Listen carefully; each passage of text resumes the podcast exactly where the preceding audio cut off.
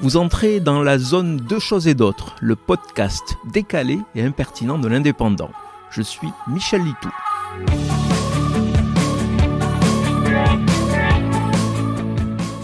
Y a quelques jours, mieux valait ne pas être dans le camp de ceux, j'en fais partie, honte à moi, qui ont fustigé les organisateurs de la Coupe du Monde de football au Qatar, coupables d'avoir climatisé les stades.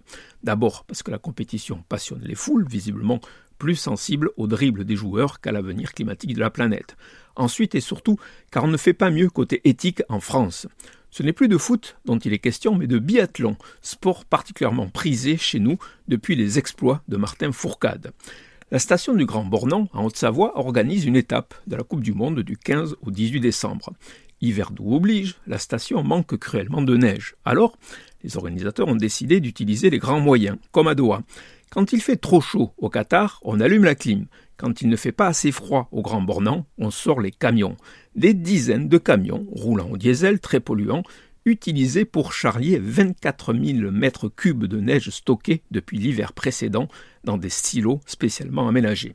Les images sont assez incongrues. Dans une campagne encore verte, ces camions déposent des gros tas de neige immédiatement étalés et damés selon les parcours de l'épreuve. Vu d'en haut, cela donne un serpent blanc qui chemine entre les arbres. La magie du blanc, mais avec beaucoup moins de neige que d'ordinaire. Donc, Qatar et France, même défaut en ce qui concerne l'urgence climatique, on fait quand même un peu mieux en ce qui concerne les droits humains. Les biathlètes pourront skier dans des combinaisons arc-en-ciel sans risquer de terminer l'épreuve en prison.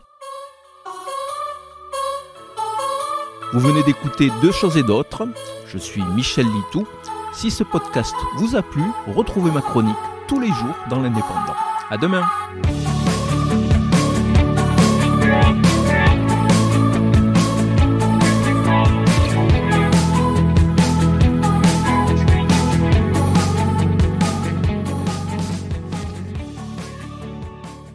Retrouvez cette émission et toutes nos productions sur Radio Indep et en podcast sur l'indépendant.fr, nos réseaux sociaux et votre plateforme de streaming favorite.